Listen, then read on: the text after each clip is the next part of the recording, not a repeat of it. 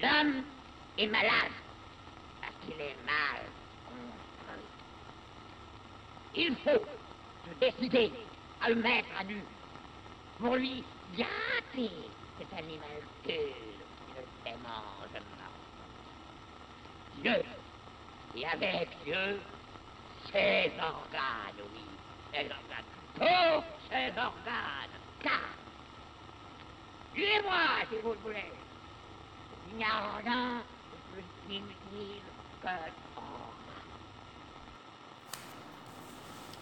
Eu sentei aqui para gravar esse episódio e esqueci de ligar o, o gravador, tava aqui vegetando na frente do computador. Tô vendo que a hora tá passando aqui.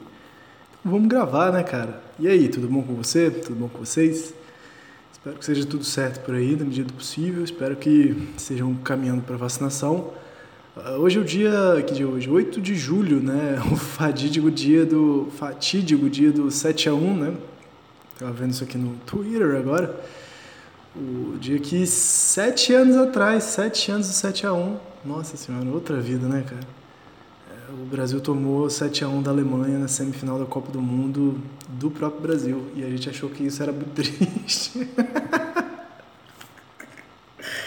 ai, ai. Além disso, dia 8 de julho também será conhecido, de 2021, será conhecido como o dia que a gente talvez terminou o primeiro capítulo, que vai fechar a primeira temporada do Para Acabar com o Juízo. Eu acho que quando acabar a primeira temporada do Para Acabar com o Juízo, talvez eu dê um recesso de, sei lá, uma semana, duas semanas para organizar alguma coisa para a segunda temporada, que é o segundo capítulo, né? Não sei se vai ter isso tão especial assim, mas talvez role fazer uma vinheta diferente, pensar algum formato, alguma coisa. Mas a coisa certa é que esse formato dos 20 minutos para mim é o mais aprazível, assim, de dar um trelelê, fazer um conversar, uma groselhada com vocês, meus amigos imaginários, e em seguida é, 20 minutos de alarme. Eu estou gravando num cômodo que tem um eco considerável, então já tem um efeito especial na voz, né? Não é na praia esse episódio. Espero que você tenha curtido o episódio da praia. Você pulou o episódio passado, foi gravado na praia. Eu vi que tem um probleminha de áudio que eu falei muito perto do microfone, porque ele estava muito na minha mão instável, né? E tem hora que dá uns, uns bugs assim na minha voz no, no, no microfone. Mas é parte da, da indústria do podcast mesmo, esse tipo de percalço. Bom, sem mais delongas, vamos ver se hoje dá para terminar o primeiro capítulo, que eles estavam sendo bem translúcidos assim, né? Mais diretos com o que eles querem dizer no finalzinho do primeiro capítulo, para variar um pouco, fazendo uma súmula, né? Que já tinha sido passado, assim, tipo, dando uma amarrada, nem resumão, mas dando uma amarrada boa, assim, porque que eles rodaram tanto. Então a gente tem, deixa eu botar um minutinho mais aqui que na hora que eu coloquei o relógio mudou um minuto. Pronto, agora tem 20 minutos. Então vamos lá, sem mais delongas, qual página que a gente está? Está na página 68 e vamos nessa. É, no paragrafinho, tá? A gente estava falando, se não me engano, dos objetos parciais, né? E dos fluxos dos objetos parciais e que o inconsciente desconsidera, né? Ou ignora as pessoas, as imagens globais. Vamos lá. Então tá no tem três linhas e tem um parágrafo na minha versão aqui. Cara, se você precisar do PDF desse livro, por favor, fala comigo, tá? Que a gente desova um PDF aí. É, não deixe de ouvir esse podcast porque você não tem o um livro, isso é importante. Vamos lá. Não se trata de negar a importância vital e amorosa dos pais. Trata de saber qual é o seu lugar e a sua função na produção desejante, em vez de fazermos o contrário e assentarmos todo o jogo das máquinas desejantes no registro código de Édipo. Lembro teve uma vez a treta que um crítico, depois que o Deleuze e o Guattari lançaram o anti-Édipo, alguém virou assim, muito crítico, né, muito mordaz com relação a esse livro, né, todo esquizo, todo maquínico, todo revolucionário. E ele fala assim: Me surpreende você, senhor Deleuze, um homem de família, um pai de uma filha. Quer dizer que, que, que você. É isso, esse tipo de coisa que você defende? Tipo assim, você é um cidadão de bem, você. Quer dizer então que sua filha ela não, não tem gênero definido, que ela quer dizer que ela tem objetos parciais, que se ela não quiser brincar de Barbie, ela pode brincar com outros fluxos. Ele é, né? Acho que é isso mesmo. Bom, mas acho que eu estou falando isso aqui porque não é negar a importância vital e amorosa dos pais, né? Curioso isso. Às vezes eles são generosos assim com no antiético, né? De tipo, cara, acelera, mas não tenta negar certas coisas, não. Deixa de ser doidão, deixa de pagar de doido. Que é diferente, né? Você ter um fluxo esquizo revolucionário e pagar de doido, eu acho. Ou alguns níveis de pagar de doido. Como se formam lugares e funções em que os pais vão ocupar a título de agentes especiais em relação a outros agentes. Então, por que os pais em primeiro lugar? Né? Na verdade, essa é a questão. Não é que os pais não têm importância, mas porque tudo que é problema nosso remete a papai e mamãe. Né? E intimidade. A gente vai ver muito isso. Pois Édipo só existe desde o início, aberto aos quatro cantos de um campo social. Há um campo de produção diretamente investido pela libido. Parece evidente que os pais sobrevêm à superfície de registro da produção desejante. Mas aí vem. Mas o problema de Édipo é justamente este: sob a ação de quais forças se fecha a triangulação edipiana? Em que condições essa triangulação canaliza o desejo para uma superfície que não comportava por si mesma? Como será que ela forma um tipo de inscrição para experiências e maquinações que a transbordam por toda parte? Então aqui a gente tem um dos grandes problemas desse livro, né? Por que e como uh, Édipo funciona. Édipo funciona, né? Édipo funciona pra gente. A gente culpa o pai, culpa a mãe, culpa o passado, a gente culpa nós mesmos, né?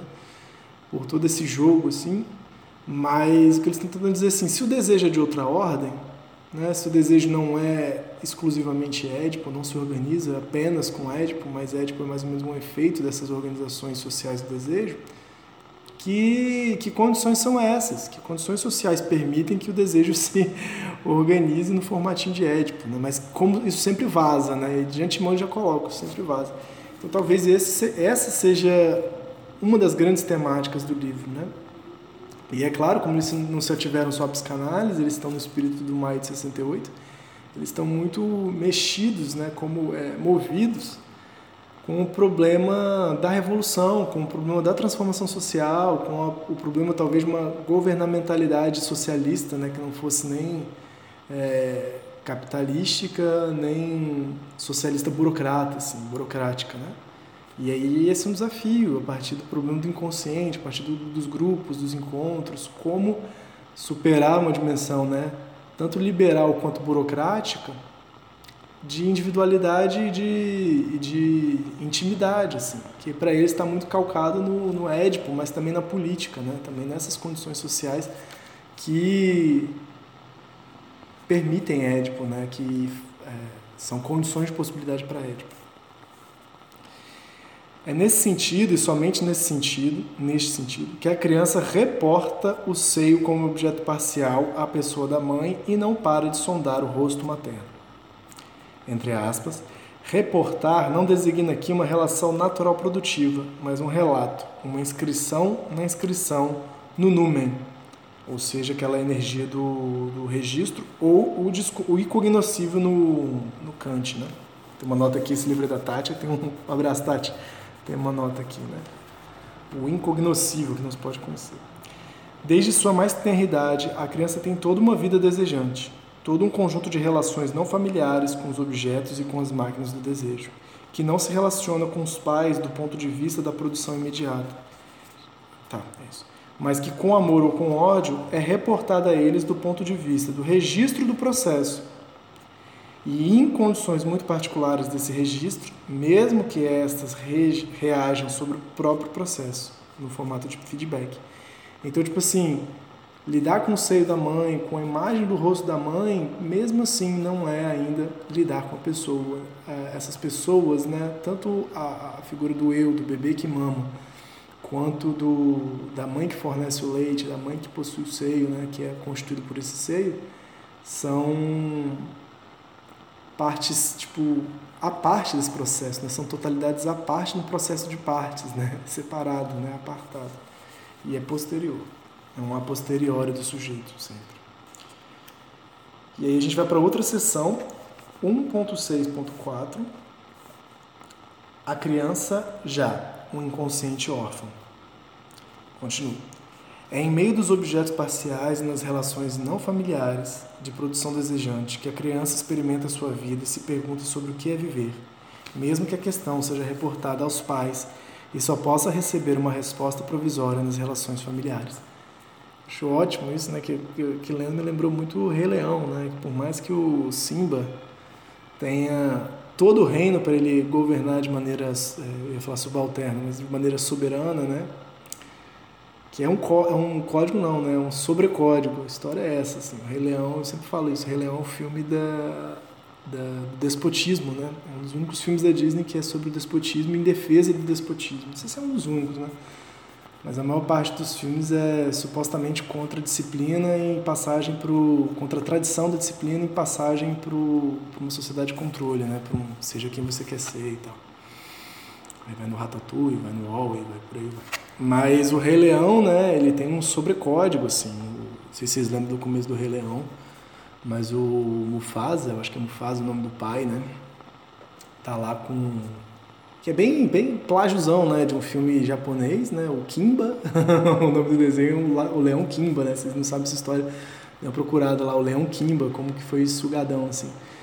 Mas anteriormente tem uma dimensão de, de Shakespeare, né, não sei qual obra, o Rei não sei qual é, não sou shakespeariano, mas Disney, Disneyzeiro eu sou. Mas o Simba vai no alto do penhasco, assim, né, com o pai, o pai mostra todo o reino para ele, né, então tudo isso que a natureza codifica, né, tudo isso que a natureza numa relação com a terra, que a terra né, codifica, esse código da terra, isso é seu. Você tem um código acima do código da terra. Isso é sobre codificação, como a gente vai ver lá na frente. Todo esse reino é seu, esquadrinhado. Até onde o sol bate, até onde os olhos podem ver. Só que é isso, desde sempre você já tem o desejo da criança extrapolando essas fronteiras do que é dado pelo código, do que é dado pelas máquinas sociais, do que é dado pela ordem familiar. E ele olha lá pra puta que pariu, né, pro famoso cemitério de elefante, que é uma área escura, e fala assim: Até ali, o que, que tem depois do tal? Aí o pai fala: Meu irmão, vai lá não, bicho, vai dar ruim. E dá ruim mesmo? Mas é isso, por mais tenha.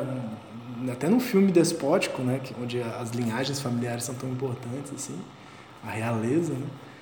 você vai ter algo do desejo que conecta-se com outra coisa, de outra ordem, né? Com essa, vamos lá no cemitério de elefante ver de qual é, encontro com as hienas, né? Que contemporaneamente é muito uma mensagem sobre subúrbio, né? Tipo assim, dá um, dá um, dá um pulo lá no subúrbio, né? Se pensar bem. Que faz do, do filme extremamente preconceituoso, assim, com as hienas. Que, se eu não me engano, são, são pessoas negras, né? Quem dublam as hienas, assim majoritariamente. Mas aí pode ser, pode ser viagem da minha parte, já é mais. Eu acho que é o Whoop Gooper é, dubla uma das hienas, isso eu tenho quase certeza. Mas aí pode ser viagem da minha parte, porque eu acho que o Mufasa também é uma pessoa negra quem, quem dubla. Mas enfim, devagações do Rei Leão. Voltando aqui, entre aspas. Lembro-me de ter começado a perguntar a mim mesmo, desde os oito anos, ou talvez menos, quem era eu o que era eu e por que viver. Lembro-me, só pergunta tranquila, né? Oito anos é a base para esse tipo de questionamento. Lembro-me de aos seis anos, numa casa de, da Avenida Blacard, em Marsella, precisamente no número 59, ter me perguntado, quando lanchava pão com chocolate, que uma certa mulher chamada mãe me dava, o que era ser e viver, o que era ver-se respirar, e de ter querido me respirar para experimentar o fato de viver e ver se isso me convinha e para que, que é que me convinha.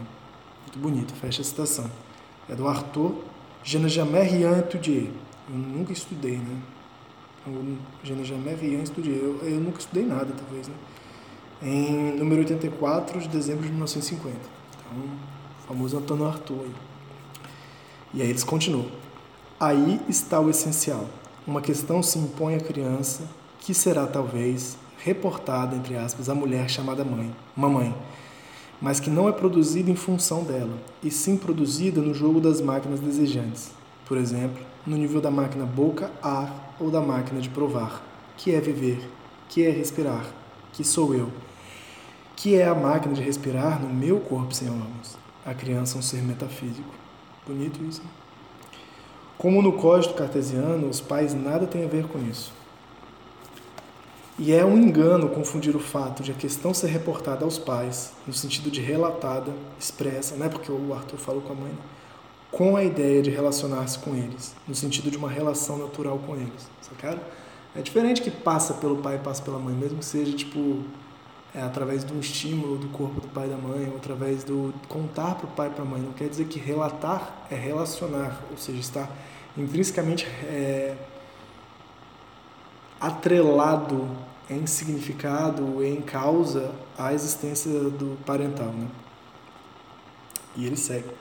Enquadrando a vida da criança no Édipo, fazendo das relações familiares a mediação universal da infância, esse é o problema, né? Essa, esse atrelamento universal. Estamos condenados a desconhecer a produção do próprio inconsciente e os mecanismos coletivos que incidem diretamente no inconsciente. Em especial, todo jogo que recalcamos, todo jogo do recalcamento originário, das máquinas desejantes do corpo sem órgãos. Isso aí a gente remeteu lá no começo do primeiro capítulo mesmo. Porque o inconsciente é órfão. Isso aqui é uma frase que eles vão repetir bastante, vem do Arthur. E produz-se a si próprio no seio da identidade, da natureza e do homem. Então não há distinção, né? Então o inconsciente é órfão, ele não tem pai nem mãe, mas também é uma ideia de você pensar que o inconsciente não figura, não figura não, né? Não funciona a partir de figuras globais. Ele produz a si próprio, ele é auto-engendrado, né? É, no seio da identidade, da natureza do homem, no seio daquilo que é que é idêntico, né, que é correlacionado entre a natureza e o homem, sem distinção, homo natura, homo história. É, e esqueci que, qual era o outro comentário. E da mesma forma que se você pode pensar um processo de deriva, um processo evolutivo na natureza e no homem também, esse inconsciente como autorreferenciação, como autoengendramento, autoprodução, pode ser pensado também como uma certa deriva. Né? E exatamente porque deriva que em um status de repressão social ele precisa ser contido. A autoprodução do inconsciente surge no ponto preciso em que o sujeito do código cartesiano se descobria sem paz. Ali também, onde o pensador socialista descobria na produção a unidade do homem na natureza. Ali onde o ciclo descobre sua independência frente à regressão parental indefinida. Então aqui, né, nessa autoprodução, é, talvez seja isso, né? Tipo, eles estão dando um exemplo aqui dentro da filosofia com René Descartes, quando Descartes questiona o próprio conhecimento, aquilo que pode conhecer, esse código já é esse código cartesiano, né? O código ergo sum, né? Em, ergo ou ergo sum? Rapidão, agora. É, porra, quase não fala latim aqui. Ah, é ergo sum mesmo. Porra, tem aqui ergo mussum, que bonito. Então, o código ergo sum, né? O Je pense donc je suis, né? Um negócio assim, eu penso logo existo do, do Descartes. Tem um auto-engendramento, tem uma autoprodução, né? Eles estão falando assim, olha só como a filosofia é esquizo, por mais que tenha retumbado na intimidade ali, né, do, do código. Mas antes disso é, é um engendramento inconsciente, de, desculpa, é um auto-engendramento do inconsciente, né? Você pensa logo existe. Uma autoficção do inconsciente. Isso da parte da filosofia, só que eles vão e trazem também, né, descobrir ali também onde o pensador socialista descobriu na produção a unidade do homem e da natureza. Tanto o homem quanto a natureza são produtivos. É, é, não pensar a ordem do trabalho simplesmente como produção da mercadoria e do lucro, mas a produção no sentido de transformação da realidade. Isso aí eu estou os dois, tanto Descartes quanto isso eu estou chutando, tá, gente? Eu sempre estou chutando aqui, se vocês não perceberam isso. Não tem nada preciso aqui, eu não sou. Apesar de ser acadêmico, eu não consigo me formar assim, não sei se eu quero, meio erudito, assim. Por, por mais seja nessas coisas meio cabeçudas, mas eu tenho pouca paciência, assim. Mas eu gosto, prezo por rigor e aprecio quem faz, assim. Tem gente que faz e faz muito bem, mas não muito para mim. E vem um poeminha, hora do poeminha. Nada tenho com papai e mamãe. Tá junto papai e mamãe com hífen. Ah, só isso. Nada tenho com papai e mamãe, que é do Arthur essa frase. Bom, agora temos uma página e meia para matar, numa derradeira sessão do primeiro capítulo. 1.6.5, o que vai mal na psicanálise. Eu acho que a gente não vai conseguir terminar hoje, mas vamos lá. Vimos como os dois sentidos de processo se confundiram. O processo como produção metafísica do demoníaco na natureza e o processo como produção social das máquinas desejantes na história. Homo natura, homo história. As relações sociais. Ah, eles estão fazendo tipo um apanhadão, né? Para falar por que eles vão falar da psicanálise no próximo capítulo. As relações sociais e as relações metafísicas não constituem um após ou um além, nem as relações sociais, nem as relações metafísicas. Essas relações devem ser reconhecidas em todas as instâncias psicopatológicas e sua importância será tanto maior quanto mais nos defrontarmos com síndromes psicóticas que se apresentam sob aspectos os mais embrutecidos e dessocializados. Ora, é já na vida da criança, desde os mais elementares comportamentos do lactante, que essas relações se tecem com os objetos parciais, os agentes de produção, os fatores de antiprodução, segundo as leis da produção desejante em seu conjunto. Tá? Então, tanto no campo da psicopatologia quanto no campo da criança, são exemplos e personagens conceituais para se pensar o inconsciente como autoproduzido e com conexão social sem distinguir a produção material e a produção metafísica também. Sem notar desde o início que é a natureza desta produção desejante e como, em que condições e sob que pressões a triangulação edipiana intervém no registro do processo. Então é isso, né? a triangulação edipiana intervém na segunda etapa, né? tudo se conecta, mas é no, na parte do registro, na segunda etapa do processo que ela vai fazer essa intervenção. Ficaremos enredados na teia de um edipianismo difuso e generalizado que desfigura radicalmente a vida da criança e sua sequência, os problemas neuróticos e psicóticos do adulto, e o conjunto da sexualidade. Lembramos-nos, não esqueçamos da reação de Lawrence à psicanálise. Acho que já foi citado, né? H.G. Lawrence, escritor, se não me engano, britânico. Nele, pelo menos, as reticências com que acolheu a psicanálise não proviam de um terror da descoberta da sexualidade. Parênteses, tem toda essa dimensão, né? Quando Freud lança as teorias, principalmente sobre sexualidade em 1905, consolidas, né?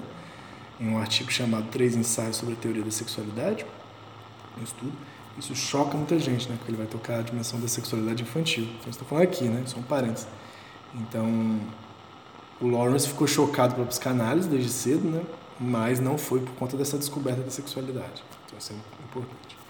Mas ele tinha impressão, pura impressão, de que a psicanálise estava em vias de encerrar a sexualidade numa bizarra caixa com ornamentos burgueses num tipo de nauseante triângulo artificial que asfixiava toda a sexualidade como produção do desejo, para refazer de uma nova maneira um, entre aspas, sujo segredinho, o pequeno segredo familiar, um teatro íntimo em vez da fantástica fábrica, natureza e produção.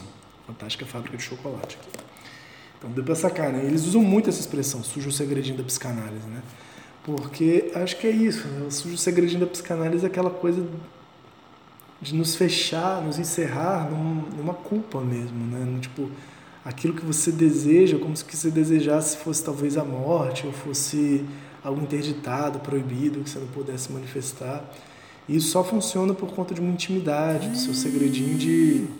Depois eu vou estender, né? Episódio comemorativo de extensão aqui, rapidinho, vou fechar aqui. Ah, meu celular não, não tá tão legal, né? Pronto, faz um tempo já não tá tão legal. Mas eles vão voltar muito com essa coisa do segredinho sujo. Vai ser uma das grandes temáticas assim do Mil Platôs. Apesar de eles não tratarem toda a psicanálise assim, nem da, do, do Édipo. Mas o que é poder existir na, na produção dos agenciamentos ou na produção das máquinas desejantes em acoplamento, sem sentir que há em acoplamento com uma exterioridade, né? fazendo a dobra da exterioridade, assim, vendo-se como fora, o fora social, vendo-se indistinto de um fora, né? É, vendo a interioridade como um artifício, né? a intimidade como um artifício, como uma ficção mesmo, sabe? E que funciona, claro, não é para tipo, foda-se, não tem nada a esconder, mas que é prezar por um nada esconder, é, eles vão falar muito né, no meu platô de não criar mais alvos, né, ser possível de nada esconder, de, não nada esconder ao ponto de se tornar translúcido e não, não, não produzir mais alvos, né, não poder ser capturado. E por outro lado, um apoio muito forte, uma outra concepção de tempo e de produção que não é aquela do conteudista, sabe? Do, daquilo que você tem consigo, que você partilha ou não, mas é uma lógica do, da produção do virtual, da produção a partir do virtual, do encontro. Aquilo que você tem em você, aquilo que te constitui, aquilo que você dobra do que fizeram de você, ou de mim, né? Ele se atualiza, ele está em virtualidade, ele está em potência na gente. Então, não é que eu sou assim, eu sou assado, mas no encontro, na possibilidade do encontro, você pode bolar uma conversa foda, uma música irada, uma, uma outra forma de amar, uma outra forma de pensar. Então, tá isso em potência. É preciso explorar uma certa exterioridade para não só cultivar essa virtualidade, mas poder de alguma forma é, engendrá-la numa atualização, né? produzi-la numa atualização, no real sempre. Bom, como está faltando bem pouquinho, eu vou com vocês até o final para a gente fechar esse primeiro capítulo. Ele tinha a impressão de que a sexualidade era dotada, o Lawrence, né, de mais força ou mais potencialidade. E talvez a psicanálise chegasse a, entre aspas, desinfetar o sujo segredinho. Fecha aspas. Mas não seria melhor por isso. Pobre e sujo segredo do moderno Édipo tirano. Será possível que assim a, psicanálise retome a velha tentativa de nos rebaixar, de nos alvetar e de nos tornar culpados? Ó. Essa que é a grande questão, né? Que eles vão falar do, muito do Spinoza, né? Spinoza falava do jurista e do padre como os, o, os detentores da culpa, né? E aí eles acrescentam o psicanalista, ou a psicanálise. Michel Foucault pôde assinalar a que ponto a relação da loucura com a família se funde um desenvolvimento que afetou o conjunto da sociedade burguesa do século XIX e confiou à família funções através das quais eram avaliadas a responsabilidade de seus membros e sua eventual culpabilidade. Então esse é outro tema que volta muito no antiédipo, inspirado né, nas leituras históricas, né, no como é que é os dos análises da, da, da, tem um movimento francês que eu esqueci de historiadores que tem o Philippe Herrier, tem uma galera, mas que análise, alguma coisa assim que o Foucault se separa deles, né? não se consideram deles, mas tem uma certa troca, assim, né? Mas é a temática da família, dessa constituição da família que era muito em pauta na década de 60 e 70 da família burguesa, né? E desse poder familiar, o poder do pai, o enclausuramento familiar e tal. E aí poder pensar em que condições histórico-sociais, econômicas e políticas a família se torna responsável por seus membros, a família nuclear ganha essa força toda. Então isso ficou muito em voga. Isso está no, no, História sobre a Loucura, né? História da Loucura do Foucault, de 1961, e vai figurar aqui nesse livro, vai aparecer recorrentemente nesse livro. É um grande problema, assim, né? Que eu, sinceramente, acho que tem passa também por outras problemáticas agora a produção do inconsciente, assim, tipo, não sei se é tem essa recorrência forte à, à família, mas eu acho que hoje há outras formas de captura que não apenas a triangulação de piano, assim, talvez mais eficientes. Assim, aí é se pensar. E aí nisso eu acho que no Platô dá mais conta de, de algumas coisas, mas não tira a importância e o interesse de ler o antiético mesmo. Ora, na medida em que a psicanálise envolve a loucura num, entre aspas, complexo parental e reencontra a confissão de culpabilidade nas figuras de autopunição que resultam do Édipo, ela não inova, mas completa o que a psiquiatria do século XIX tinha começado, erigir um discurso familiar e moralizado da patologia mental. Isso aqui é importante para trabalhos, tá, gente? Quando vocês quiserem dar uma descascadinha leve na psicanálise, principalmente freudiana, chega aqui e dá uma olhada aqui. Página 71. Ligar a loucura, entre aspas, à dialética semi-real, semi-imaginária da família, fecha aspas, e nela decifrar, entre aspas, o incessante atentado contra o pai, fecha aspas, entre aspas, a surda contraposição dos instintos à solidez da instituição familiar e a seus símbolos mais arcaicos, fecha aspas. Então, essa é citação. Isso aí é do Michel Foucault, História da Loucura na Idade Clássica. Assim, em vez de participar de um empreendimento de efetiva libertação, a psicanálise se inclui na obra mais geral de repressão burguesa, aquela que constitui em manter, consistiu em manter a humanidade europeia, nossa, bom, aquela que consistiu em manter a humanidade europeia sob o jugo de papai e mamãe e a não dar um fim a esse problema. Fechamos o primeiro capítulo. Pô, me chega uma felicidade legal, cara, de trabalhar com vocês, assim, de pensar junto. Vocês já sabem, se vocês quiserem participar, é só falar. Fechamos o primeiro capítulo. Vai rolar um pequeno recesso, assim, espero, mas acho que de uma ou duas semanas no máximo. E aí vamos ver como é que a gente volta. Espero que vocês tenham gostado desse episódio, ou gostado no sentido de que pode ser efervescente para vocês, né? Pode ser algo bacana de se pensar e se incomodar, de se implicar. E vejo vocês em breve. Bom descanso para todo mundo, cuidem-se e qualquer coisa estou por aqui. Valeu!